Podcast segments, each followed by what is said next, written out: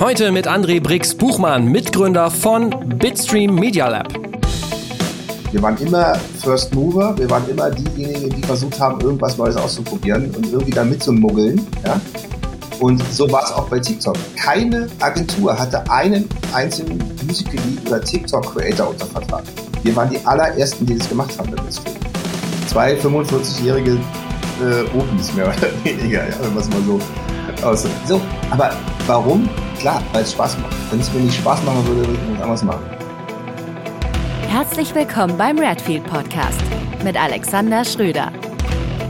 Ich freue mich heute, André Brix Buchmann im Redfeed Podcast begrüßen zu dürfen, der in Partnerschaft mit Ticketmaster entsteht. Brix arbeitete als Produzent unter anderem mit bekannten deutschen Popstars wie Lena, Tobias Regner oder The Voice of Germany Gewinnerin Ivy Quino zusammen und ist Mitgründer von Bitstream Media Lab, eine Agentur für Influencer Marketing und Artist und Community Management, die Creator wie Falco Pansch, Bartmann oder Michael Smolik mit einer Reichweite von so circa 40 Millionen vertritt. Moin Brix.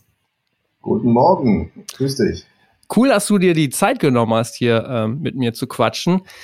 Ähm, jeder Gast kommt nicht so ganz dran rum, äh, drumrum. Immer so die Frage, was hat einen geprägt oder wie ist man so gestartet? Ich habe gesehen, du bist schon in ganz jungen Jahren angefangen als DJ und hast eigentlich so äh, so den Weg in die Musikbranche gefunden. Wie nahm das so alles seinen Lauf?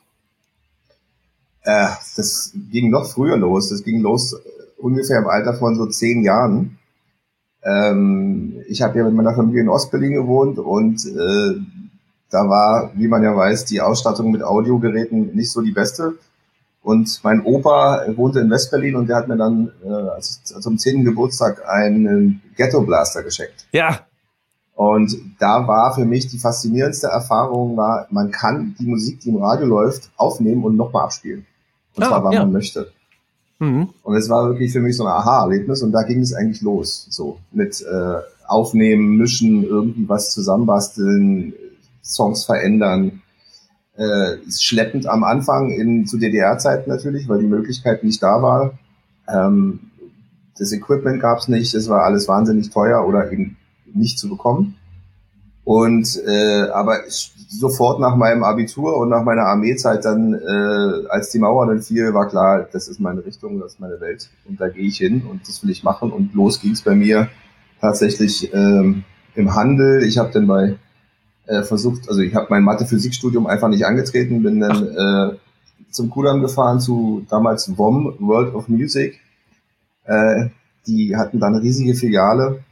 Das war so eine große, große so ein großer Record Store, so eine Kette in Deutschland. Und habe mich da einfach beworben als Verkäufer, habe dann da angefangen und habe so die Musikindustrie kennengelernt, die Mechanismen, wie alles funktioniert. Und habe hab da aber so wenig Geld verdient, dass ich dachte, okay, du musst ja nebenbei irgendwie noch ein bisschen Cash machen, damit man sich das Equipment kaufen ja. kann und habe dann angefangen aufzulegen. Und war da auch relativ schnell sehr erfolgreich. Und zwar in der Techno-Szene, in der so langsam sich entwickelnden Techno-Szene Anfang der 90er Jahre in Berlin und war dann zum Schluss Resident DJ im Walfisch und in allen möglichen deutschen Städten unterwegs, in Europa unterwegs, äh, auch ab und zu mal Übersee und war da gut vernetzt in dieser Szene. Und so ging es dann auch richtig professionell mit dem Produzieren ja. los. Und meine erste, mein erster eigener Release war, glaube ich, 94 oder so. Okay. Ähm, ja, Genau, der war so ein richtiger professioneller Release. Der war dann auch ganz gut erfolgreich schon. Wie kann ich mir das denn vorstellen? Ich hatte hier mit dem Manuel Mantu Overback von First Strike auch gesprochen. Der war ja auch so mhm. ähnlich dann unterwegs äh, im, im, ja, so zur Wende Berlin. Äh, und der genau. hat mir das so geschildert, dass es eigentlich mega abging. So äh, äh, total wild in irgendwelchen äh, Underground-Partys besetzte Häuser und man zog da nachts durch die Gegend. Was war das für eine Zeit? Naja, Ostberlin stand ja in Trümmern mehr oder weniger. Da, da, das kann sich eigentlich nur ein Berliner richtig vorstellen. Äh, es gab keine Sanierung, es gab keine Konzepte, äh, Altbau zu sanieren. Das Konzept der DDR-Regierung war ja, neue Bauten zu errichten, äh, so ein bisschen außerhalb, was jetzt Ahrensfelde, Hohenschönhausen, Marzahn ist. Und äh, nicht die Altbauten zu sanieren, weil die galten damals ja als uncool und als ja, äh, nicht brauchbar und Relikte der Vergangenheit. Ähm, es wurde praktisch in jedem Keller, in jeder sich anbietenden Location, in jedem Abbruchhaus ähm, alle kennen die Story vom Tresor, im Tresor der von Hertie, sozusagen im ehemaligen Kaufhaus, äh, wurden halt Partys gefeiert, weil es wurde, es war alles illegal. Es wurde nicht gefragt, dürfen wir hier rein, Bauabnahme, Brandschutz, bla, es gab keine Regeln. Ja. Es, es war Anarchie. Es, ging, es wurde eine Bar reingezimmert mit irgendwelchen Sperrholzplatten und dann eine Anlage reingestellt, dann ging's los. Ja. Und dann kamen da 500 Leute und dann wurde bis morgens gefeiert und noch länger. Ist aber dann auch erstaunlich, wie man aus so einer Szenerie dann irgendwie, wie du ja sagst, dann quasi auf einmal äh, beginnen kann, sozusagen die ganze Welt zu sehen, ne? Und das irgendwie in gewisser Weise ja. auch zu professionalisieren dann oder zumindest damit ja auch kein Geld zu verdienen. Ja, es war halt dann aus dieser Kultur heraus ist natürlich dann auch noch eine riesen Industrie entstanden. Ja. Da ist die Love, da ist die Love Parade draus entstanden, da ist Mayday draus entstanden, da sind, da wurden Millionen verdient äh, mit großen Charts-Hits und da ist ja auch eine, da ist ja auch eine ganz eigene Musik draus entstanden, nämlich Techno. Ja. Die bis heute wahnsinnig erfolgreich ist in verschiedensten Variationen und in verschiedensten ähm, äh, äh ja, Varianten. Mhm. Und das ist, äh, das ist ein ganz, ganz wichtiger Teil der deutschen Musikkultur äh, der letzten 50 Jahre eigentlich. Ja. Wenn nicht sogar der wichtigste. Du hast jetzt gerade gesagt, irgendwann ging es dann auch los, dass du quasi wirklich auch eigene Songs gemacht hast. Wie war denn dann so der nächste Schritt quasi vom DJ, der eigene Sachen macht, hin zu, du bist ja dann auch später als Produzent in Erscheinung getreten. Was war da so der Auslöser, dass du in die, äh, zu der Berufung gekommen bist? Ich wollte immer meine eigenen Platten machen. Mhm. Wenn du DJ bist, also, oder damals, wenn du damals DJ warst und warst doch recht erfolgreich, wolltest du natürlich dann auch so ein bisschen den Fame nutzen und deine Erfahrung nutzen, die du ja hast, weil ich hatte zum Schluss irgendwie 15.000 Platten irgendwie zu Hause zu stehen und kannte mich halt in dieser Szene wunderbar aus und in dieser Welt aus, wusste, worauf stehen die Leute, was sind die aktuellen Trends, wo geht's hin. Ähm, da willst du mitmischen, da willst du selber mal probieren, geht es, kann ich das halt überhaupt so. Das war natürlich damals alles viel schwieriger als heute. Heute brauchst du einen Laptop, bisschen Software, ein paar Software-Synths und dann kannst du loslegen. Damals musstest du dir alles zusammen äh, kaufen, Sampler, große, die waren wahnsinnig teuer, die Keyboards waren teuer, du brauchst ein Mischpult dafür und es war wahnsinnig aufwendig. Ja. Aber man hat es dann halt gemacht, weil anders ging es ja nicht. Mhm. Und ja, und äh, meine, meine eigenen ersten Sachen waren natürlich so ein bisschen holprig, klar. Das logisch, bei jedem so, der anfängt, der ist nicht gleich top. Ja? Aber ich habe halt die Nächte durchgeschraubt und habe mich da, war völlig hyped von dieser Idee, selber Musik zu machen. Und was natürlich dann geholfen hat, waren natürlich auch Aufträge von anderen, also Remix-Aufträge, die kamen ja. dann relativ schnell, ja? weil man ging damals davon aus, und es war ja auch nicht blöd, dass die DJs, die in der Welt rumfliegen und überall wissen, wie der Sound ist, was die Leute hören wollen, dass die natürlich auch die Möglichkeit haben und die, die also die Kompetenz haben, mal einen Remix zu machen, der in diese Richtung geht, wohin es gerade geht. Ja. Und das mhm. konnten die meisten normalen Producer halt eben nicht. Ähm, ganz viele, damals dieser Eurodance-Hype war, da haben wir ganz viele diese Eurodance-Sachen geremixed, Culture Beat, Dance to Trance, wie die alle hießen. Das war auch ein gutes, lukratives Geschäft, da haben wir noch gut Geld verdient nebenbei. Und ja, so ist es entstanden. Und äh, mein Studio wuchs dann immer weiter. Ich habe viel investiert, auch von dem verdienten Geld wieder in neues Equipment. Und dann fängt man sich natürlich irgendwann an, auch für andere Sachen zu interessieren. Habe mich für Hip-Hop interessiert, für Metal, für Rock, Pop, alles Mögliche. So, ja. Ne? Also okay. So entwickelte sich es immer weiter. Du hast dann 2003 ähm, das Valicorn Producer Forum gegründet, zusammen mit zwei Kollegen, mit Ingo Politz und Bernd Wendland. Was war, was war so der Auslöser dazu, dass quasi sieht ja so aus, als ob das dann quasi noch mehr professionalisiert wurde. Also Bernd und, und Ingo kannte ich schon sehr lange. Die waren ja auch sehr, sehr erfolgreiche Producer schon sehr zu der Zeit ähm, im Pop-Bereich, hatten einige wirklich große Hits. Und ich hatte damals, damals gerade eine Metal-Band gegründet, eins oder zwei, anderthalb Jahre vorher, weil ich unbedingt nochmal eine Metal-Band haben wollte. Warum auch immer. Ich fand es irgendwie cool. Und wir waren wirklich auf Tour richtig so mit, äh, wir waren Vorband von, äh, von äh, Thump damals und ja. äh, auch eine sehr erfolgreiche deutsche Hardcore-Band. Wir waren, wir haben mit Rammstein gespielt in Wien, wir haben mit Slayer gespielt, wir haben äh, also wir waren wirklich gut unterwegs in dieser Welt und haben, wollten einfach nur Spaß haben, rumbrüllen, äh, so, das war halt so die Welt. Und Ingo und Bernd kamen dann irgendwann mal, oder wir waren halt privat befreundet und irgendwann saßen wir mal beim Essen und dachten so, ey, warum machen wir nicht einfach zusammen eine Firma? Äh, schließen uns sozusagen unsere Netzwerke zusammen und dann haben wir gleich, hatten wir auch gleich drei Studios, weil kam noch jemand dazu, der Tommy Rem mit seinem Partner und dann äh, waren wir eine richtig große Macht in Berlin, was so Pop und ja. Äh, Pop-Produktion, mhm. Dance-Produktion anging. Jedes Studio war so ein bisschen auf andere Themen äh, spezialisiert. Ähm, und dann äh, der nächste Schritt war ja dann, dass äh, dann kam der Silbermond um die Ecke. Ja, die genau. Wurden, die wurden von meinem Partner Bernd und Ingo im Proberaum in Bautzen entdeckt, mehr oder weniger. Und das hat natürlich dann für Velicon eine große Auswirkung gehabt. Dann waren wir natürlich auf der Landkarte aller großen Record Companies, was auch so Pop-Produktion betrifft. Und ähm, ja, und dann haben wir, äh, da haben wir dann ganz gut abgeräumt, so bis 2008, 2009 ja. kann man sagen. Ja, aber das Highlight war, ja, war natürlich ja. Lena Meyer-Landruths Sieg bei der Eurovision, beim Eurovision Con äh, Song Contest. Den Song habe ich ja gepickt damals für Universal. Da, hatte da war ich so A&R-Berater für die und habe ihr hab den Song für sie gepickt und habe ihn dann auch produziert mit meinem Team. Das war natürlich äh, geil, als wir da alle saßen und sie das Ding abräumen. Das war schon. Ja, nochmal, da, da wollte ich nochmal äh, drauf eingehen, weil ich hatte das auch gesehen. Also es ist wirklich so, dass quasi ähm, Stefan Raab, Universal, das ganze Team hat einfach äh, Produzenten aufgefordert, was gibt's so für coole Songs? Und du hast dann diesen Song in eurer äh, ja, Library irgendwie noch gehabt, weil der sollte eigentlich mhm. für jemand anders sein der könnte genau. sein und dann hast du den quasi dem Herrn Raab und den anderen Menschen vorgestellt und die haben den dann wirklich herausgepickt. Universal war relativ weit vorne damals in diesem Bereich. Ja. Äh, das war damals wirklich gang und gäbe, dass viele Leute äh, nicht selber geschrieben haben. Ne? Ja, ja. Und also viele Interpreten unterwegs waren, nicht so wie heute. Und ähm, ich habe damals für Universal mit denen sehr eng zusammengearbeitet und hatte für verschiedenste Casting-Shows, immer da, wo Songs benötigt wurden. Oder Sarah Connor braucht eine neue Single oder die braucht eine neue Single, Stefanie Heinzmann oder wie auch immer.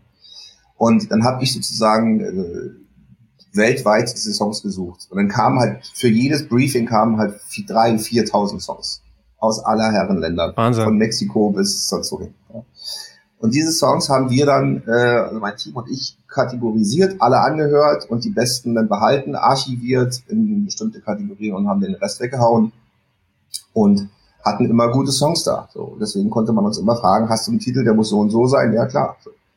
Und Universal hatte sich damals, äh, also Stefan hat, Stefan hat ja diese Initiative gestartet, zusammen mit der ARD, äh, ja. zu sagen, wir machen jetzt mal richtig, so, wir machen genau. mal richtig Eurovision, wie man es machen muss und hat gesagt, ARD, komm mal mit, wir machen es jetzt. So. Und daraufhin äh, war klar, diese Partnerschaft braucht ja auch jemand, eine Plattenfirma, die sich um diese Releases kümmert, um die Promo und so weiter. Und da war Universal dann sehr, sehr schnell vor, ganz weit vorne und bekam diesen, bekam diesen Deal. Und um diesen Deal zu bekommen, sind sie schon mal mit ein paar Songs dahin gefahren. Und da war Satellite schon dabei. Okay. Ja, weil ich hab die, konnte die Casting-Videos vorher sehen von den besten zehn äh, da stach Lena schon ordentlich raus. So hat man schon gemerkt, ach, wow, wer ist die denn? Ja. So, und äh, da ist, war dieser Song schon dabei. Und der hat sich dann wirklich bis zum Schluss durchgesetzt, weil er einfach so passte für sie und so perfekt war. Ja, und dann äh, haben wir den auch gleich produziert. Äh, und äh, der Rest ist ja dann bekannt. Aber ihr habt den Song auch, du sagst es gerade für die Kandidaten, ihr habt den teilweise dann noch so umge... Also es gab unterschiedliche Varianten für die unterschiedlichen genau. Kandidaten mhm. auch im Vorfeld, ne? Ja, ich weiß nicht mehr genau, wie es war, aber es gab zwei Finalistinnen und zwei Versionen von der Nummer. Ach krass. Wie hat sich ja. das denn für dich dann quasi in Anführungsstrichen ausgezahlt? Also jetzt gar nicht finanziell, sondern so im, im, Nachhinein. Äh, merkt man dann in deiner Position, merkt man dann was von diesem Erfolg oder ist das wirklich so, da kommt dann jetzt gar nicht so viel an, an Fame oder Aufträgen? Ja, oder? Mal, in der Branche war das schon bekannt, mhm. dass, dass das so Velecon-Sache war. Natürlich muss man sagen, ohne Stefan und ohne seine Initiative und das ganze, diesen ganzen Riesenaufschlag, den der da medial auch fabriziert hat, ohne die Idee mit dem Casting und ohne Lena wäre das natürlich alles nicht gekommen. Aber es ist, hätte, hätte ja. Fahrradkette. Oder, das ist halt so, ne? Ähm, aber natürlich wurde das in den Medien, wurde das mehr oder weniger auch Stefan Raab zu, ja. äh, zugeschrieben, was auch wichtig ist. Wer den Song nur produziert hat, ist jetzt am Ende des Tages auch nicht so wichtig. Ähm, das stimmt schon. Ähm, Aber es war natürlich für uns ein tolles Gefühl und ein schöner Teil, also schön da ein Teil dessen zu sein. Mhm. Jetzt hast du, wir wissen ja alle, ja? wir haben nicht so viele Siege bei dem Eurovision Song ja, Contest das äh, stimmt. bisher erhoben. Das stimmt. Jetzt hast du ja eben auch nochmal angesprochen, Silbermond wollte ich auch nochmal kurz drauf eingehen, weil ich fand irgendwie, das gehört so ein bisschen, äh, oder gerade bei den Anfängen von Valicon gehörte das ja irgendwie auch so ein bisschen zusammen. Ähm, du sagst jetzt so, die wurden quasi im Proberaum eigentlich fast so äh, mhm. entdeckt. So, jetzt mal, um das jetzt nicht zu tief äh, zu betrachten, aber so, so rückblickend, wenn man das sich so anschaut, da gibt's ein Produzententeam, entdeckt, entdeckt eine Band und auf einmal geht's dann ja mega ab. Im Grunde genommen sind die ja, glaube ich, dann 2004 schon komplett durchgestartet mit ihrem Debütalbum. Was ist denn dann so, also was macht das denn dann so erfolgreich? Ist das wirklich so die Songs, die für die Band geschrieben werden oder mit der Band geschrieben werden? Oder ist das am Ende auch wirklich dann einfach so ein riesengroßes Gesamtpaket? Ist das auch eine Riesenportion Glück? Also kannst du das irgendwie so benennen? Also ich muss erstmal gleich dazu sagen, das ist ein, der Verdienst Silbermond ist auf jeden Fall, äh, gehört meinen Partnern ja. äh, Ingo und Bernd, die da dran, die die Finger drauf hatten. Und äh, ich weiß noch irgendwann mal den Satz, den Ingo mal sagte im Studio, der meinte, also Stefanie Kloß ist einfach eine der besten Sängerinnen, die es gibt mhm. in Deutschland. Also er hat, er sagte, er hat selten irgendeine bessere, eine bessere Stimme gehört, eine bessere Intonation, besseres Feeling, Emotion in der Stimme die war damals, glaube ich, 16 oder 17. Oder Boah, ja. Und äh, die Band äh, war halt eine Schülerband, so wie alle Bands irgendwann mal anfangen. Die hießen ganz anders, die hatten, äh, haben Coverversionen gespielt, haben aber schon eigene Songs gehabt. Und ich war nicht dabei in Person, aber äh, Bernd und Ingo waren im Proberaum in Bautzen, wo die Band ja herkommt. Und dann war da, äh, spielten die ihre eigenen Songs und da war äh, die Symphonie und durch die Nacht schon dabei. Ja. Und äh, Ingo ist so eine absolute A&R-Spürnase. Also wenn der irgendwo Feuer fängt, ist, das, ist der völlig angezündet und äh, lässt sich auch von nichts mehr davon abbringen. Und er meinte, das, die beiden Nummern sind so geil, das sind Hits, wir machen das. Und dann äh, ging es ins Studio und dann wurde ein Jahr lang, es ging ja nicht sofort los, ne? es wurde ein Jahr lang produziert. Keiner wollte das haben. Keine, ja. keine Plattenfirma, niemand wollte auch nur manche sagten so, äh, Silbermond, ist, der Name ist scheiße, wir sein die nicht. So, so, also absurde Ausreden, warum man das jetzt nicht machen ja. sollte. Und ein junger, sehr junger A&R von BMG damals noch, als BMG in äh, so Bertelsmann Music Group äh, in München noch saß, äh, der hat es dann gemacht. Und dann ging es halt los. So, die erste Single ist noch gefloppt, aber die zweite war dann durch die Nacht, äh, die ging schon Top 5, glaube ich. Äh, dann kam das Album, ging auch Top 3. Und dann irgendwann war es Platin nach ein paar Wochen, hm. Monaten. Und dann hat sich die Band einfach durchgesetzt, weil ja. sie einfach Substanz hat, weil sie einfach damals ein riesen Potenzial hatte und weil sie halt eine wahnsinnig tolle Frontfrau haben. Ja. Also die, die Stefanie ist halt auch live wahnsinnig präsent und die reißt die Leute mit. Also das ist einfach, sie hat diesen X-Faktor, den du brauchst, wenn du wenn du erfolgreich Musik machen mhm. willst. Okay, Wahnsinn. Jetzt ähm, stelle ich mir das so vor, Techno-DJ, dann als Produzent, du sagst gerade auch einen Ausflug in Metal oder ich glaube New Metal war es dann ja auch unternommen. Ja. Wie stellst du das dann auch so oder also wie kann man sich das vorstellen? Also wie schafft man das als als Produzent so? Also das klingt ja fast so, als ob man so spielend die Genres wechseln kann. Das ist prinzipiell bei mir immer so gewesen, weil ich habe mich nie danach nach Trends oder so äh, gerichtet, sondern ich habe immer gemacht, worauf ich Bock hatte. So. Und nach dem, nach dem Techno, Techno war für mich irgendwann zu eintönig. Es war immer, es hat sich nicht weiterentwickelt so richtig. Selbst die experimentellen Sachen waren irgendwie konform, alle. Ähm, das lag sicherlich auch an dieser Kommerzialisierung der Musik, so als dieses Eurodance dann kam und Marusha und die ganzen Sachen. Ja. Da war für mich der Ofen so ein bisschen aus und äh, dann sucht man sich halt eben andere Herausforderungen. Und bei mir kam es immer über Freunde. Ich habe dann mit DJ Tomic war ich befreundet. Dann haben wir sozusagen Hip-Hop produziert. Ich gesagt, ja, möchte auch mal Hip-Hop produzieren, mal probieren, wie geht denn das so? Was ist denn da wichtig und worauf kommt es da an? Also es war mir einfach, dieses Machen war mir viel wichtiger, als ein Ergebnis zu haben.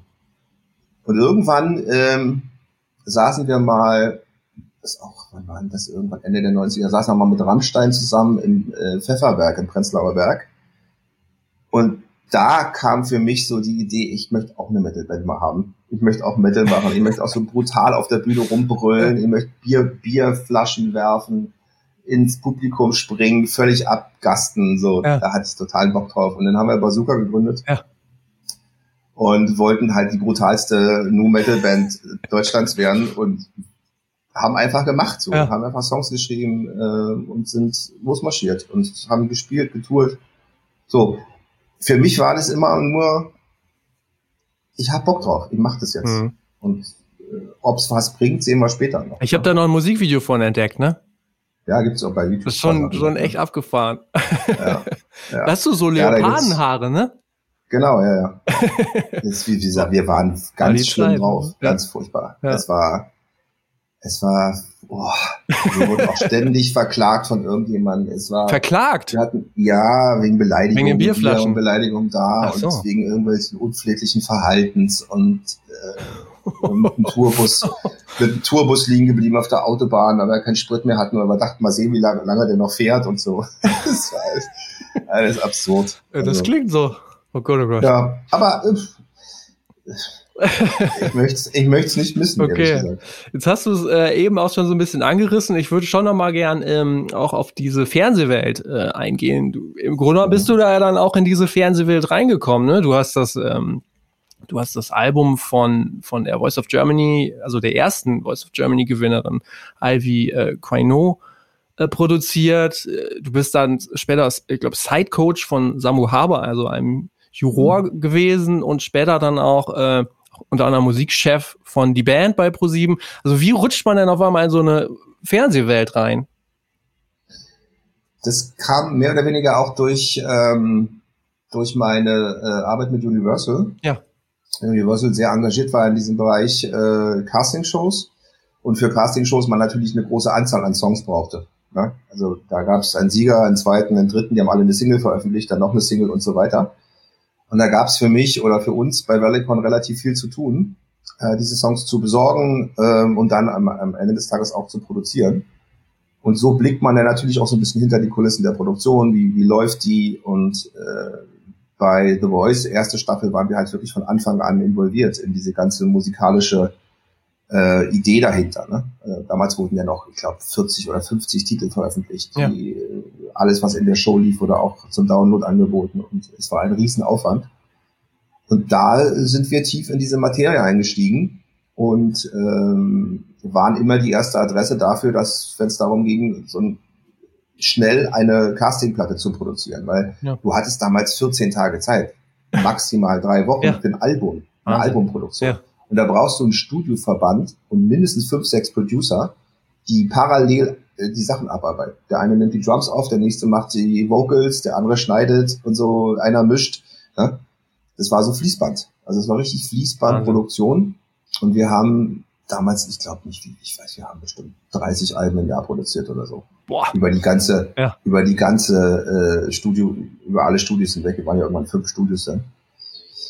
Ja, und dann äh, die Sache mit Samu, die kam so, äh, Samu kam ja auch so ein bisschen wie, äh, äh, wie die Jungfrau zum Kind äh, zu The Voice und äh, hatte keinen Sidecoach. Jeder Coach bei The Voice hat ja einen Sidecoach, der sozusagen im Hintergrund diese Koordination macht, äh, welche Songs singen diese, singen die Kandidaten, wie müssen die die singen, äh, wie schneidet man die Songs ah, ja. zusammen, die sind ja nie in Originallänge also macht die Edits, die Cuts und überlegt sich sozusagen äh, im Hintergrund, wie, wie kriege ich das jetzt irgendwie auf die Bühne vernünftig für die Sendung.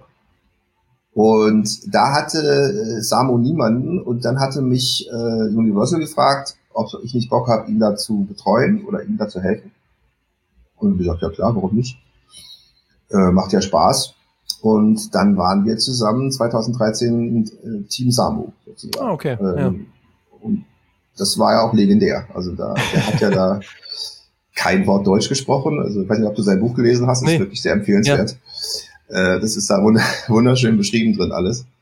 Ähm, ja, die Idee war einfach, äh, damals der, der Boss von Universal, der war fester Überzeugung, ja, ja, der, der spricht Deutsch natürlich, klar. und hat den, hat den, äh, Tom Bohne, genau, und hat den, ähm, hat den Carsten Röder, der Chef damals von Talpa oder bei Schwarzkopf TV noch, einfach gesagt, ja, ja, der spricht Deutsch. Das ist kein Problem. Und der sprach vielleicht zehn Worte Deutsch. Die, also die man so nicht hören sollte als Musiker, wenn konnte, man unterwegs ist.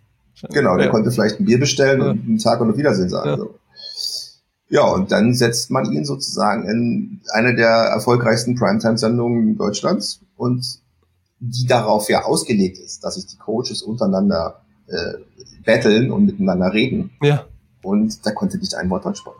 Er hat so einen Crashkurs dann bekommen, aber es hat natürlich hinten vorne nicht gereicht. Und dann hat er sich da durchgestammelt mit seinem halb Englisch, halb Deutsch und war super erfolgreich damit. Ja, super sympathischer auch, ne? Aber es war für mich eine wahnsinnig harte Zeit. Ja, das glaube ich. Kann ich das sagen, äh, der war, hat er ja auch in seinem Buch beschrieben, der war komplett mit den Nerven fertig, der hatte gar keinen Bock mehr, der wollte da nicht mehr hin. Der wollte aus dem Hotelfenster springen und sagen, ich will das nicht mehr, ja. ich kann nicht mehr. Ja. Stell dir vor, du, stell dir einfach nur vor, dir sagt jemand, du setzt dich jetzt in, ins finnische TV. Ja. ja? So.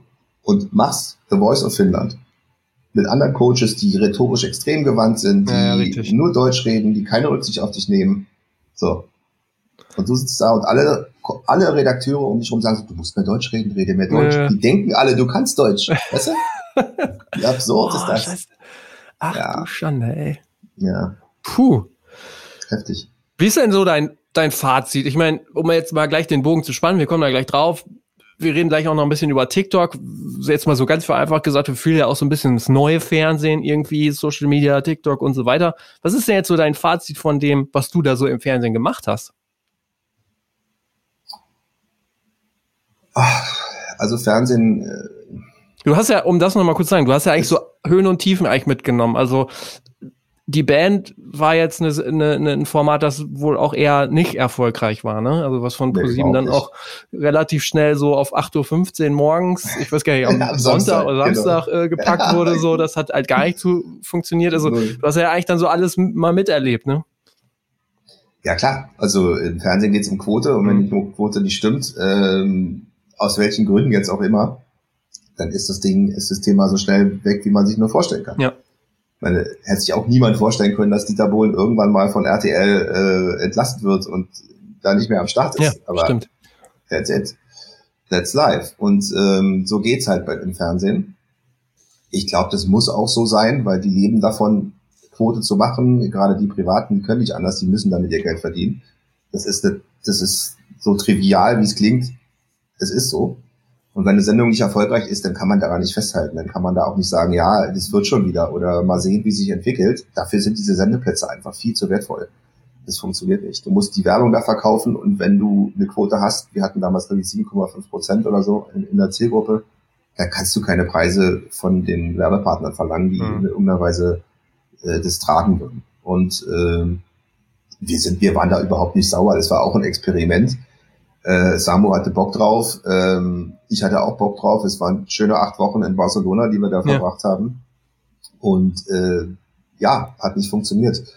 Ähm, Im Nachhinein hat es mir so ein bisschen gezeigt, äh, das war ja schon die Zeit, wo Social Media ordentlich am Start war, 2014, 15 so, dass man sich, dass man sich in die andere Richtung orientieren muss. Und mir hat's so die Augen geöffnet und deswegen habe ich mich auch aus dieser Musikindustrie verabschiedet, mehr mhm. oder weniger, und habe mit meinem Partner Michael dann äh, Bitstream gegründet. Dem ging es übrigens genauso. Der war, ähm, der war äh, Managing Director von Warner Music und hatte auch irgendwie keinen Bock mehr auf diese Welt. Und so ist es entstanden, dass wir uns dann mehr oder weniger den anderen Medien zugewandt haben. Mhm. Okay, also schon erstaunlich, also interessant zu hören, aber erstaunlich, weil eigentlich, wenn man jetzt so deine Geschichte bis dato äh, hört, würde man ja sagen, schon eine erfolgreiche Karriere ähm, gehabt sozusagen bis dahin und dann ja eigentlich nochmal so viele Dinge nochmal neu anzufangen, äh, gehört ja auch ein gewisser Mut dann dazu. Ja, also ich war jetzt nicht im Vorruhestand oder so, also ähm, ich habe immer noch Bock drauf, neue Sachen zu machen ja. und vor allen Dingen äh, neue Künstler zu entdecken, neue, neue, ja, Creator jetzt zu entdecken, die Talent haben, die aus, außergewöhnlich sind, mit denen es Spaß macht zu arbeiten einfach. Klar. Hält einen ja auch jung. Aber ich habe die Musikindustrie war einfach nichts mehr für mich, weil sich die Musik in eine Richtung entwickelt hat, äh, wie ich sie nicht gerne produzieren würde, ähm, die sehr ich finde es ja anspruchslos. Du musst nichts mehr können, du musst nicht mehr so besonders sein, irgendwie, um, um erfolgreich zu sein, ja. Ähm, das ist so mein Gefühl gerade. Und das sagen ja auch viele, viele Kollegen, ähm, die ich so kenne, dass es eben einfach auch keinen Spaß mehr so richtig macht. Ne? Mhm. Du hast halt nicht mehr diese Aha-Erlebnisse irgendwo im Studio, wenn da jemand dich an die Wand singt und du denkst so, oh, du Scheiße, wie geil. Mhm. So, ne? Okay. Äh, du machst den Autotune an und dann funktioniert schon irgendwie. Und ja, das ist legitim, das ist eine technologische Entwicklung, die äh, auch da Einzug erhält in die Musik, gerade in die Musik. Und das kann ruhig so sein, aber ich will damit eigentlich hm. jetzt nicht mehr so viel zu tun was, haben. Was fasziniert dich denn so an dieser Welt mit den Creatoren zu arbeiten? Ich würde jetzt mal sagen, das, was du da gerade gesagt hast, da gibt's ganz viele Menschen draußen, die erzählen genau das Gleiche von Leuten, die auf TikTok aktiv sind oder so. Die sagen, ey, pff, die können ja, können ja gar nichts. So, die, die, ja. die stellen sich dahin. Also mein Schwiegervater, gut, ist vielleicht jetzt nicht die Generation, die wir jetzt so im Podcast haben, der erzählt genau das Gleiche. Ne? Gibt es genug, äh, also was fasziniert dich dann so da, äh, daran? Was, was siehst du da? Äh, Verstehe mich nicht falsch. Ich möchte nicht alle Musiker über einen Kamm scheren. Nee. Es gibt natürlich wahnsinnig gute neue Releases äh, außerhalb dieser Mainstream-Welt. Ja. ja.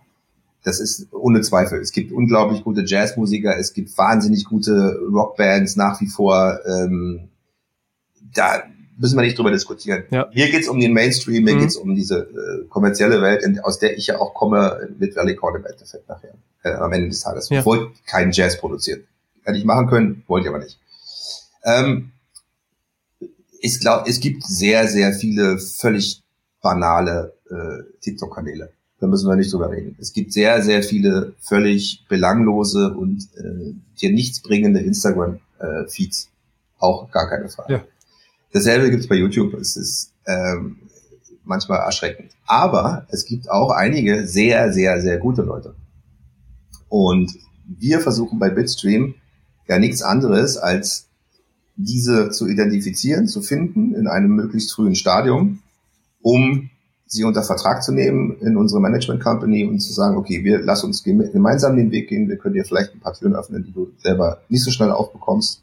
Wir finden dich einfach mega, weil du außergewöhnlich talentiert bist in irgendeiner Weise. Also wenn du dir die Videos von Falco Punch mal anguckst, der ja. 10,2 Millionen Follower hat bei TikTok, ähm, das ist ein Videokünstler. Das, es gibt kaum jemanden auf der Welt, der das so kann wie der. Macht er das nur mit seinem Smartphone? Oder ist das so ein er bisschen? Er macht es zu 90 Prozent ja. mit seinem Smartphone. Also für Leute, die das ähm, jetzt nur gar nicht kennen, die sollten sich das unbedingt mal anschauen. Das ist wirklich so, der ist ja bekannt für seine Übergänge, so diese Transitions, Transitions so, ne? Genau. Das sieht ja, total ja. abgefahren aus, ja. Ja, oder guck dir den Danero mal an. Äh, mit Doppel-M geschrieben, hm. der äh, auch Transitions macht, aber so eher so in diese Dark Comic, also da geht's rein in Comic, äh, Manga, wieder zurück ja. in die normale Welt. Das ja. ist hm. total geil. Es ist Wahnsinn. Ich bin so Fan von den Jungs. Und zu sehen, wie die sich entwickeln, ja, wie die äh, im Endeffekt jetzt von großen Marken, von Weltkonzernen angefragt werden, ob sie nicht Werbeclips drehen wollen für diese Konzerne, für äh, Plattformen wie TikTok.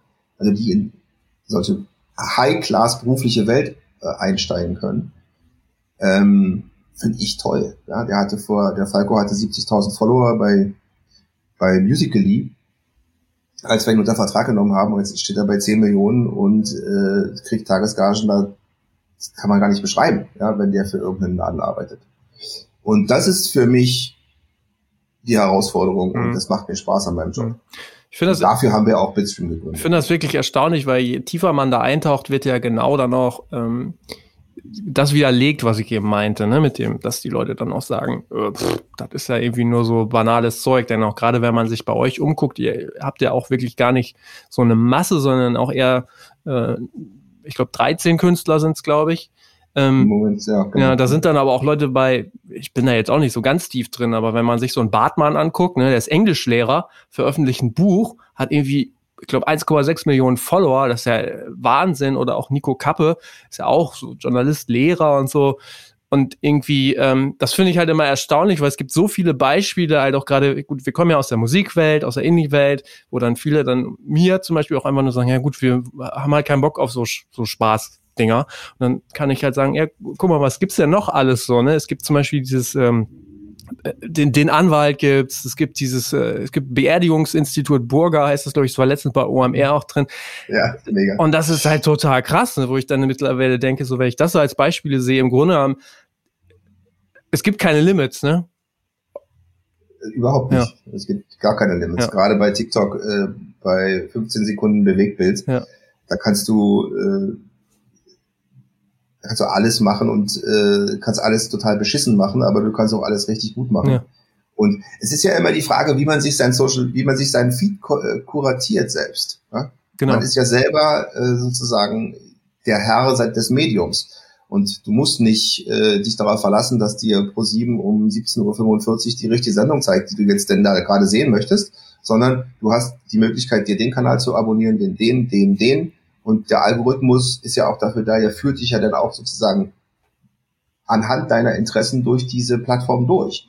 Und wenn man da verstanden hat, wie das funktioniert, dann kann man sich wunderbar ähm, auf TikTok oder auf Instagram oder sonst wo amüsieren und äh, hat wirklich, sagen wir mal, Mehrwert, also Inhalte mit Mehrwert, weil man eben äh, nach seinen Interessen äh, bedient wird. Hm. Das finde ich schon gut. Ich habe gelesen, du hast mal gesagt, TikTok sei ein echter Segen für die Musikindustrie. Ich glaube, da müssen viele Zuhörer jetzt einmal ganz kräftig schlucken. Aber kannst du vielleicht noch mal erklären, was du damit meinst? Ich habe auch, ich habe, glaube ich, glaube ich, im gleichen Zusammenhang, das war, glaube ich, bei den, da hatte ich, da war ich irgendwie so bei so einem Panel auf der Reeperbahn Festival, mhm. das ist auch im TikTok. Und da habe ich auch gesagt, dass es das neue MTV ist, was auch stimmt. Ähm, die, die Musikindustrie hat ja immer irgendwie Glück. Ne? Die haben immer Schwein. Also gerade die großen Majors. Es ist einfach unfassbar. Die sind aus mein, ich finde die wenig innovativ. Ich finde die sehr, sehr reaktionär. Also die müssen immer irgendwo hinterher strampeln. Ja. Und ma machen erstmal alles fertig, was Neues und finden alles kacke, bis sie merken, es ist ganz cool und hilft ihnen auch. Und dann finden sie es wieder super. Also es ist einfach ein bisschen absurd. Die haben die MP3 wirklich überlebt, die haben dieses ganze Napster-Ding überlebt, die haben jetzt mit Streaming, gerade die großen Majors haben wieder ein wahnsinniges Glück, dass die so große Kataloge haben, ja, und dass die halt praktisch 20 äh, Millionen Songs da äh, jederzeit verfügbar haben, was ja früher auch nicht ging in Plattenladen, äh, ganz wenig Kosten haben nachzupressen, weil sie nicht mehr nachpressen müssen. Es ist einfach Wahnsinn. Ja, die haben ja. immer Glück, die haben immer Glück. Und jetzt kommt TikTok um die Ecke. Und TikTok ist die Plattform momentan, die, die Musik-Promotion-Plattform in der Welt.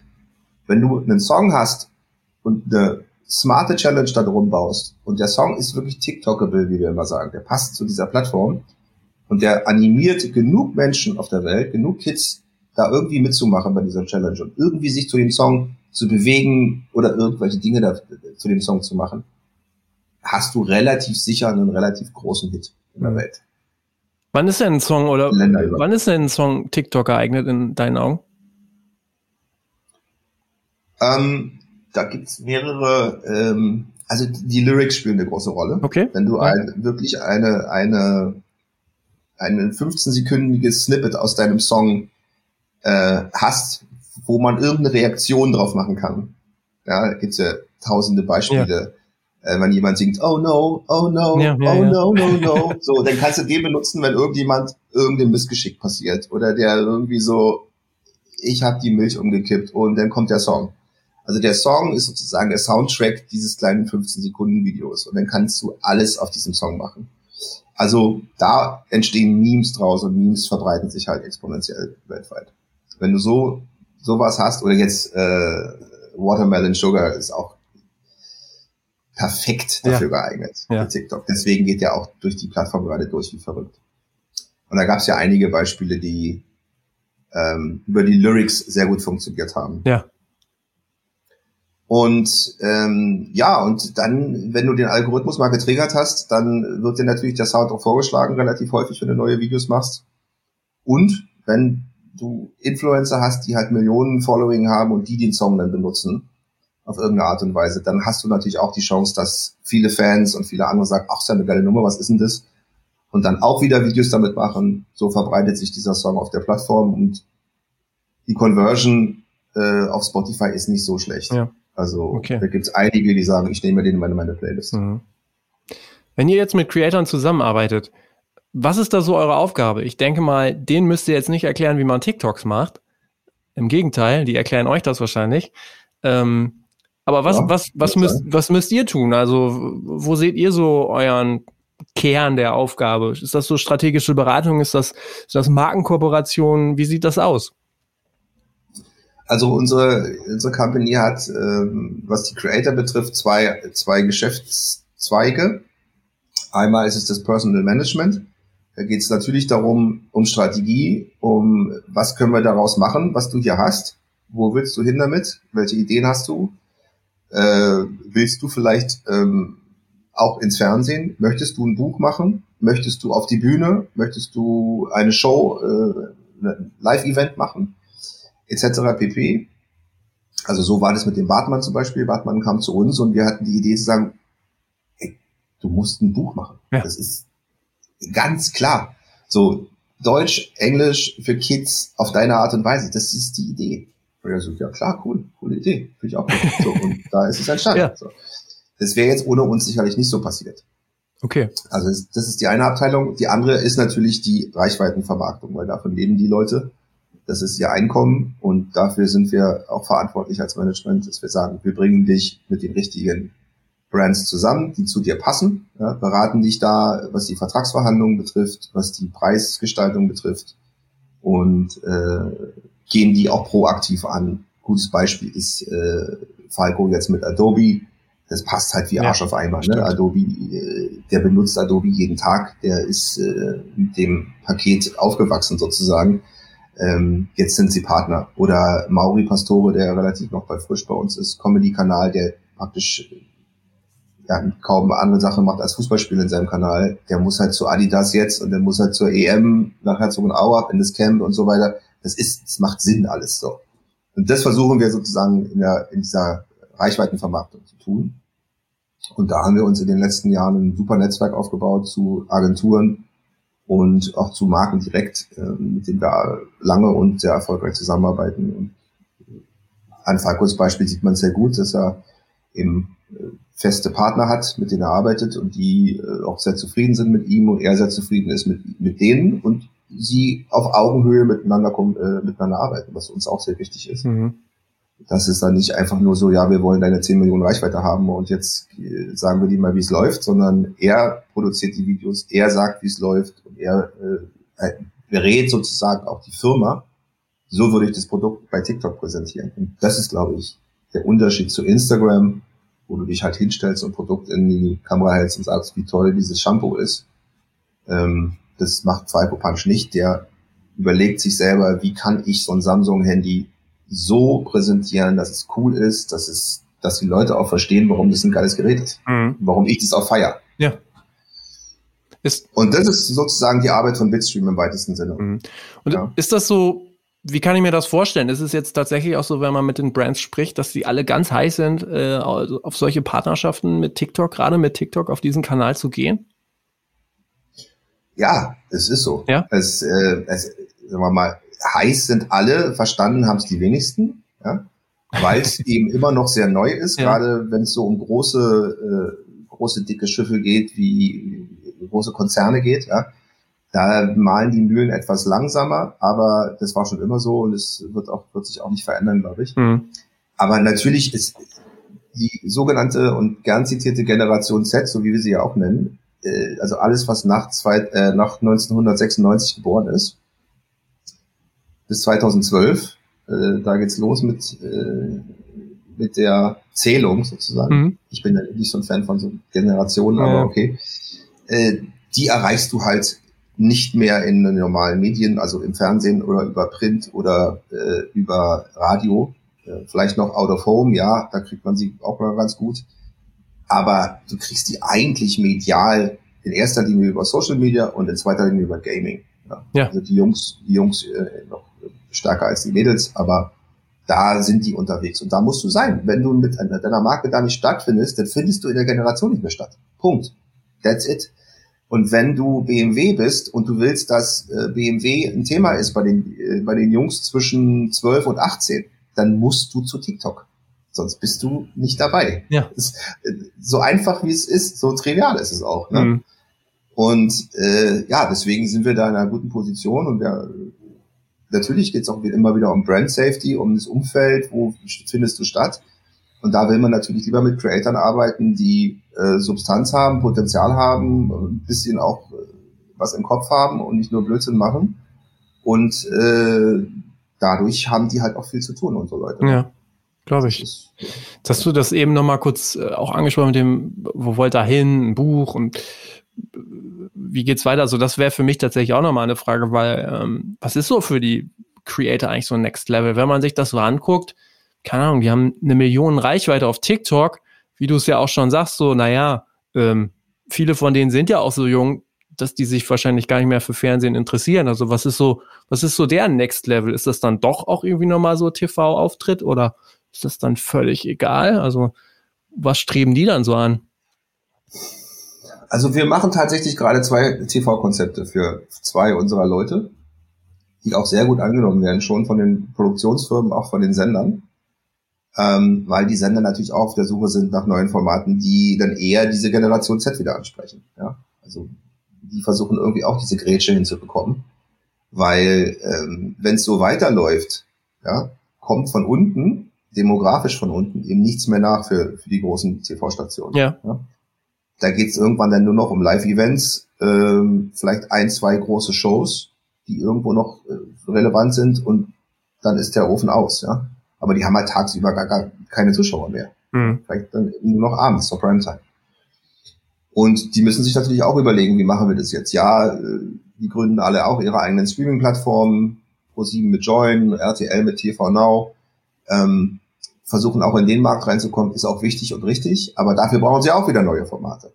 Ja? Die müssen sich auch wieder unterscheiden vom normalen TV-Format. Und da haben schon einige Lust reinzugehen. Ja. ja. Also das ist durchaus äh, immer noch äh, interessant. Mhm. Es ist zwar nur ein Teil ihrer Arbeit, äh, weil der andere Teil ist halt eben Social Media, aber es ist immer nach wie vor noch ein interessanter Teil. Mhm. Du kannst immer noch sehr, sehr viele Menschen erreichen durch ein TV-Format. Das ist einfach so. Ja, und das ist am Ende, glaube ich, auch dann irgendwie noch so eine Art, wie soll ich sagen, wie so eine Auszeichnung dann, ne? Das das versteht halt irgendwie am Ende dann doch wieder jeder so, ne? Wenn man im TV ja, ist. Ja, es ist immer noch so, dass mhm. es sich immer noch gut anfühlt. Ja. wenn wir die Zeit erreicht haben, dass es sich nicht mehr gut anfühlt oder dass man keine E-Mail mehr beantwortet, die von irgendeinem TV-Sender kommt, mhm. dann ist es, glaube ich, wirklich richtig mhm. schlimm. Ja, das glaube ich. Ja, aber andere, andere wollen halt äh, sich beruflich weiterentwickeln. Ne? Falco, Falco war oft im Fernsehen, aber das hatte auch den Grund, weil er damals der reichweitenstärkste äh, TikToker in Deutschland war und TikTok auch ein Riesenthema war, medial. Mhm. Ähm, der will sich auch beruflich weiterentwickeln. Ich kann mir gut vorstellen, dass der einer der erfolgreichsten Werberegisseure wird, die es äh, in Deutschland je gegeben hat. Kann ich mir gut vorstellen. Mhm. So ein bisschen, erinnerst du dich vielleicht auch noch dran, so ein bisschen die Video, äh, Musikvideoregisseure damals. Ja, ja. ja. Kenne ich auch noch einige aus den 90er Jahren, noch sehr gut sogar, die heute wirklich äh, riesen Kampagnen in Los Angeles und sonst wo drehen für große Marken oder eben sogar in Hollywood am Start sind und Kinofilme machen. Total, ja. Ähm, das ist, glaube ich, ein Weg, da, da sieht sich Falco ganz, äh, da kann der reingehen. Das glaube ich auch, hat da eine gute Chance, das zu schaffen. Ja, viele andere überlegen noch, die sind noch sehr jung natürlich, die haben auch Spaß an Social Media erstmal, die wollen sich da erstmal ausleben mhm. und alles ausprobieren und so. Das ist schon, das ist schon eine, eine, eine sehr junge Welt noch. Ja. Aber der universelle Ansatz, ich finde das schon immer interessant. Also ihr habt ja auch Michael Smolik, der ist ja, ich weiß nicht, eigentlich in Anführungsstrichen Kickboxer, aber der macht ja noch mhm. so viel mehr. Schauspieler, der hat ein Buch veröffentlicht, der ist auch, glaube ich, Rapper. So, so das ist genau. dann ja auch irgendwie so dieser, weiß ich nicht, gefühlt immer so sehr universeller Ansatz, dass man sagt, ey, ich habe jetzt quasi diese Marke, diese persönliche Marke und jo, jetzt mache ich alles, worauf ich Bock hab und kann da überall äh, die Marke und zahle auf die Marke ein sozusagen, ne? ja, die Marke ist, äh, die Reichweite bringt dir natürlich wahnsinnig viel Vorteile. Und er hat natürlich echt die Hard Fans. Mhm. Da. Als, als siebenfacher Kickbox-Weltmeister bist du natürlich, ähm, hattest du auch einen Namen in dieser Welt, in dieser Kampfsportwelt. Und äh, er ist einer der besten äh, Kämpfer, die wir haben in Deutschland, das ist unbestritten. Ähm, und der ist halt wahnsinnig kreativ und unglaublich fleißig auch. Ne? Das haben wir auch nicht vergessen. Also der schreibt dann auch so einen Song, dann produziert er den, dann hat er Bock, den rauszubringen, dann bringt er den raus. Mhm. So, und dann helfen wir ihm dabei. Oder er hat Bock, ähm, er hat Bock zu Schauspielern, dann gucken wir irgendwie, wie, wie können wir dir da äh, über die Arme greifen. Ja. Natürlich, klar. Ja. Dafür sind wir ja auch da, sonst brauchen sie uns ja nicht. Jetzt haben wir so viel über die Creator gesprochen. Wir sind ja jetzt ja auch nochmal so, äh, also ich bin noch richtig drin. Ähm, jetzt natürlich mehr so in der Indie-Welt, äh, sage ich mal. Ähm, du hast gesagt, ha, ich bin da so ein bisschen raus. Ähm, was machen wir denn jetzt mit den Musikerinnen und Musikern auf TikTok? Ähm, was sollten die tun? Oder anders, mal anders gefragt, kennst du gute Beispiele, wo du sagst so, wow, ey, das sind richtig gute TikTok-Kanäle von Musikerinnen oder Musikern? Da stellst du mir jetzt eine Frage. ich kenne nicht richtig gute Musikerkanäle. Ich kenne ein paar internationale gute. Ja. Ähm, also ich kenne zum Beispiel zwei Sänger, ja. die ich wahnsinnig gut finde ähm, die auch entdeckt wurden bei TikTok und die auch ihren Plattenvertrag über TikTok bekommen haben.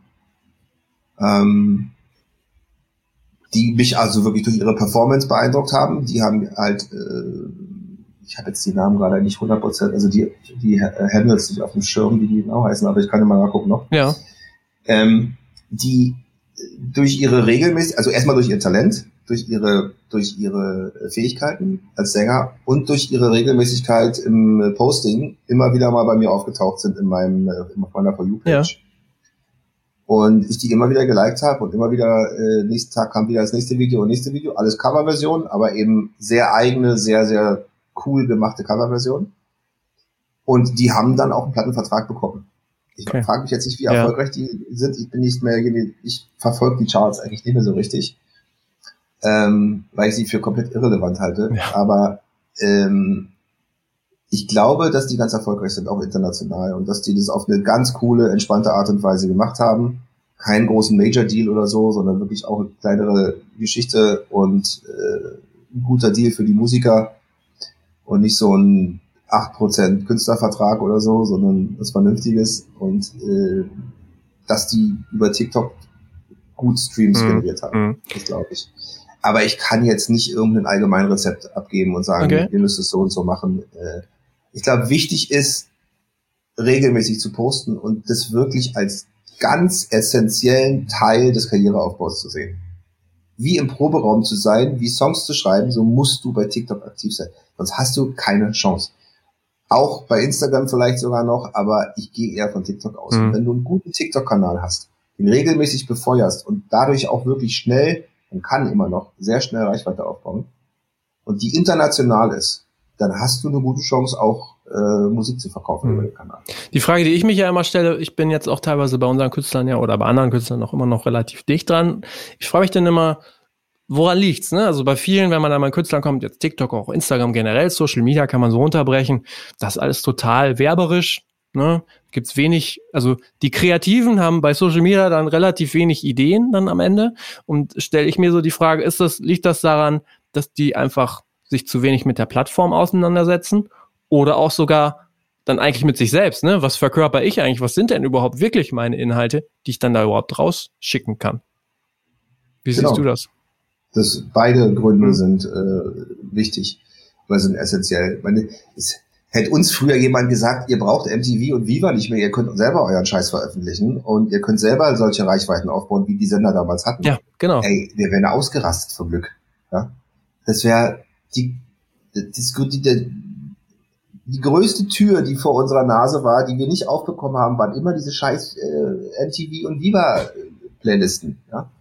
So wie heute eben Spotify oder so, wo sie alle rauf wollen.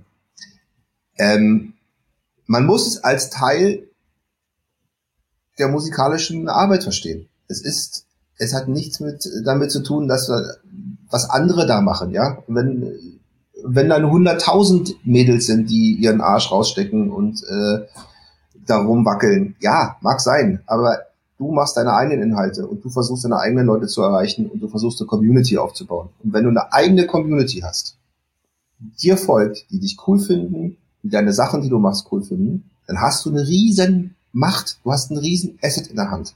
Und mit diesem Asset kannst du rausgehen und kannst viel mehr Türen öffnen, als wenn du die nicht hast.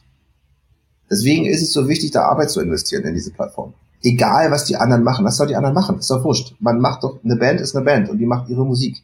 So. Und die kann sich ein Format äh, ausdenken, wie sie jeden Tag ein 15-Sekunden-Video machen kann. Das kann doch nicht so schwierig sein. Also, wenn ich ein Manager einer Band wäre und würde sehen, die machen das nicht, ich würde die in der Luft zerreißen. Sehr also gut. ernsthaft. Ja, ja, ja, okay. Kann man diese Chance nicht nutzen. Ja, okay, ja. ja. Stimmt schon, ja, ja, klar. Ähm, jetzt so zum Ende hin. Äh, eine Frage, die ich mir stelle, wenn ich das so höre, was du erzählst, das ist ja alles noch viel äh, moderner und viel zeitgemäßer mit den, den Sachen, die, die, die, mit denen du dich beschäftigst. Wie schaffst du es denn, als jemand, der so viel Erfahrung auch hat, wie schaffst du es denn eigentlich so auf der Höhe der Zeit zu bleiben bei diesen ganzen Themen? Es macht mir wahnsinnig viel Spaß. Ich bin gern bei TikTok. Ich gucke mir eine Stunde am Tag TikTok an neue Leute, suche die, diskutiere mit meinem Team. Wir sind äh, jetzt neun Leute in der Agentur. Die sind alle zwischen 20 und 25, vielleicht 27 oder so. Aber äh, die sind alle total Social Media. So. Es geht um, von morgens bis abends um nichts anderes bei uns. Und mir macht es unglaublich viel Spaß. Ich habe natürlich und Michael auch noch einen anderen, ein bisschen anderen Blick auf diese Sache, was ja auch gut ist, weil wir so ein bisschen diese zwei Welten vereinen. Wir sind nicht die Digital Natives, die damit groß geworden sind, sondern wir sind halt mit 25 oder 30 da reingewachsen. Aber wir waren immer daran interessiert. Wir waren immer First Mover, wir waren immer diejenigen, die versucht haben, irgendwas Neues auszuprobieren und irgendwie da mitzumuggeln. Ja? Und so war es auch bei TikTok. Keine Agentur hatte einen einzelnen Musical.ly oder TikTok-Creator unter Vertrag. Wir waren die allerersten, die das gemacht haben bei Bitstream. Zwei 45-jährige äh, Opis, mehr oder weniger, ja, was mal so. So, aber warum? Klar, weil es Spaß macht. Wenn es mir nicht Spaß machen würde, würde ich irgendwas anderes machen. Ja? Dann würde ich vielleicht, keine Ahnung, Fußballspieler managen oder ich weiß es nicht, keine Ahnung, Golf spielen letzten Tag. ähm, weiß ich aber nicht. Ja? weil ich, ich habe echt Bock drauf. Ich ja. finde diese Welt geil. Ich finde auch geil, diese Welten zusammenzubringen. Ich sitze auch gerne mal äh, in einem Vorstandsmeeting bei einem großen Konzern und erkläre denen, warum TikTok so geil ist. Ja. ja. Weil die sind genauso alt wie ich und die verstehen es nicht, aber ich erkläre es ihnen. Das macht mir Spaß. Das ist geil. Das, und wenn man damit noch gut Geld verdienen kann und wenn man noch mit tollen Künstlern umgeben ist den ganzen Tag und sich darüber freut, was die für geile Sachen machen, ja. dann ist es doch ein herrliches Leben. Das ist so schön. Gibt es eigentlich schon äh, einen, reichweitenstarken Golf-TikTok-Kanal? Ähm, gibt es auch schon, aber eher in Amerika und England. Ja, ja, klar. Also in Deutschland noch nicht. Ja, also vielleicht dann nochmal deine Chance, Creator. Das wäre auch eine gute Sache, ne? ne? Kannst du das so miteinander verbinden? das ist eine gute Idee eigentlich. Mach mal. Dann, dann komme ich zu einer Schnupperstunde einmal vorbei, wenn das da läuft. bei YouTube so viele schon.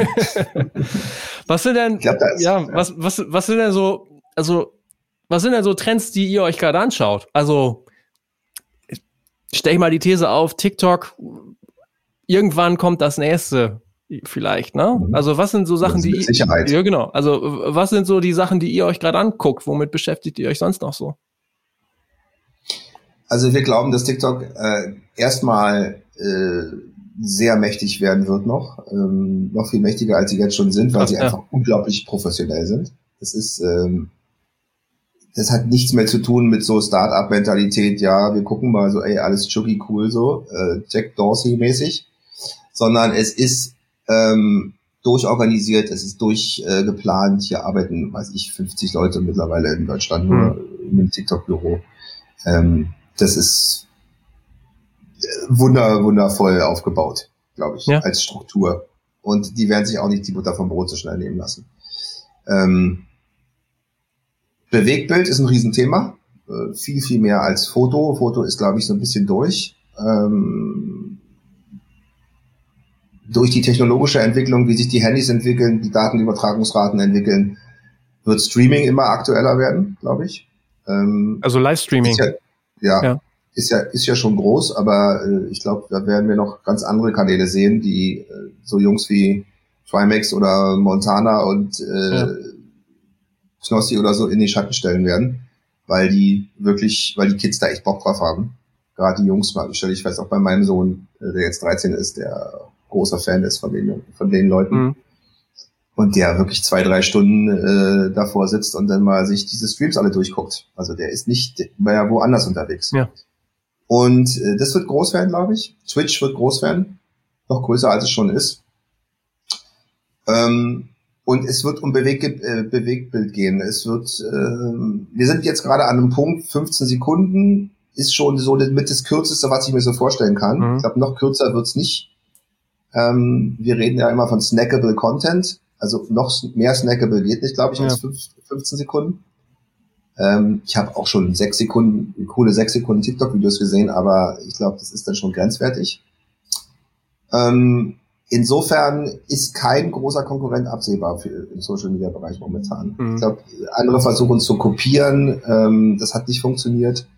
Auch äh, YouTube hat es versucht zu kopieren, ähm, auch nicht geklappt, jedenfalls nicht in Europa bisher. Ähm, ja, Livestreaming und TikTok werden mhm. noch einige Zeit beherrschende äh, Plattformen bleiben. Mhm. Okay. Ja, ey, spannend, super, super spannend. Vielen, vielen Dank für das, was du alles mit uns geteilt hast. Und ähm, vielen Dank für die Einladung. Ich werde mich auf jeden Fall mal bei TikTok auf die Suche nach Golfkanälen machen. Ja, kannst mir welche empfehlen. genau, und mal danach schauen. ähm, ey, war sehr, sehr äh, tief, sehr cool und ähm, vielen, vielen Dank. Ich wünsche dir noch einen schönen Tag. Ich danke für die Einladung. Ciao. Ich wünsche dir auch einen schönen Tag. Tschüss. So, das war Folge 81 vom Redfeed Podcast. Wem es gefallen hat, der darf gern eine Review bei iTunes oder ein Abo bei Spotify da lassen. Ihr kennt das Spiel. Mit einer größeren Reichweite gibt es auch mehr Möglichkeiten, Gäste anzusprechen. Und wenn ihr da noch Wünsche habt oder Vorschläge, lasst das mich gern auf all unseren Kanälen wissen. Ähm, der Redfeed Podcast geht jetzt in eine kurze Sommerpause und ähm, das bietet euch die Gelegenheit, nochmal die äh, Folgen zu hören, die ihr noch nicht geschafft habt in der Vergangenheit. Und ähm, ja, ich wünsche euch noch ein paar schöne Tage. Macht es gut und denkt vor allen Dingen, wenn es um Ticketing und Tickets geht, an unseren Partner Ticketmaster. Habt eine schöne Zeit. Ciao.